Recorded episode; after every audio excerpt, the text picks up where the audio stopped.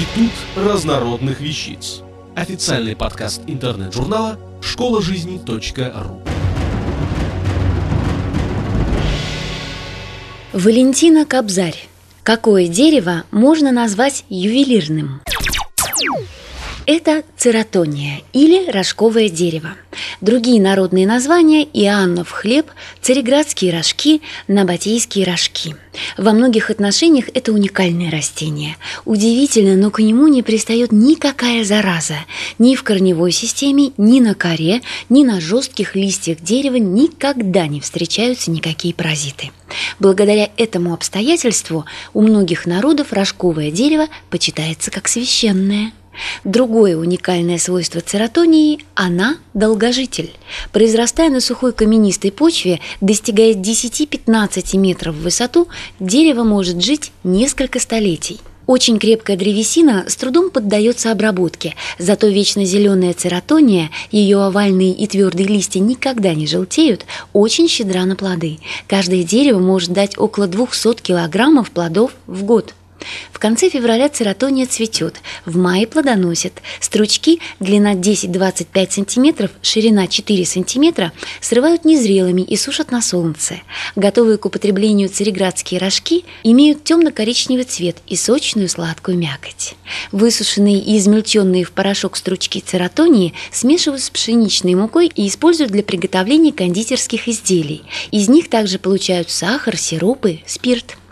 С древних времен вплоть до 1917 года цареградские рожки регулярно экспортировались в Россию, продавали их как конфеты – из Царьграда, и стоили они весьма дорого. Широко известны лечебные свойства плодов цератонии. Автор канона врачебной науки Абу Али ибн Сина Авиценна, например, писал «Если сильно натирать бородавки незрелыми набатейскими рожками, они совершенно сводят их».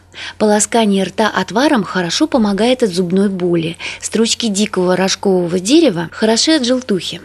Используют плоды цератонии в составе отхаркивающих чаев и чаев от поноса.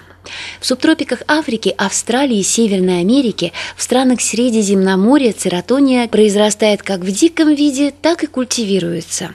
В Испании, например, промышленные насаждения цератонии занимают более 150 тысяч гектаров. На Кипре ежегодно производят около 70 тысяч тонн плодов стручкового дерева. При этом львиная доля урожая идет на корм домашним животным. Но почему именно цератонию можно назвать ювелирным деревом? Тому имеется две причины. Первая заключается в уникальном свойстве семян рожкового дерева. Еще в древности ювелиры и аптекари заметили, что семена цератонии твердые, блестящие, чечевицеобразные, имеют на удивление одинаковую массу. Вес каждого семени 200 миллиграммов. Оказалось, эти маленькие природные гирьки очень удобно использовать для взвешивания благородных металлов, драгоценных камней и лекарств. С древности до сегодняшнего дня мера веса драгоценных камней неизменна и называется по имени рожкового дерева – карат, от греческого названия цератонии – кератос – Вторая причина, по которой это уникальное дерево имеет прямое отношение к ювелирному делу, заключается в его смоле. Десятки миллионов лет назад из смолы цератонии, произраставшей на землях теперешней Центральной Америки, образовался янтарь. Его называют гаитянским, доминиканским или атлантическим и добывают кустарным способом в самодельных шахтах в Мексике, Никарагуа и Доминиканской республике.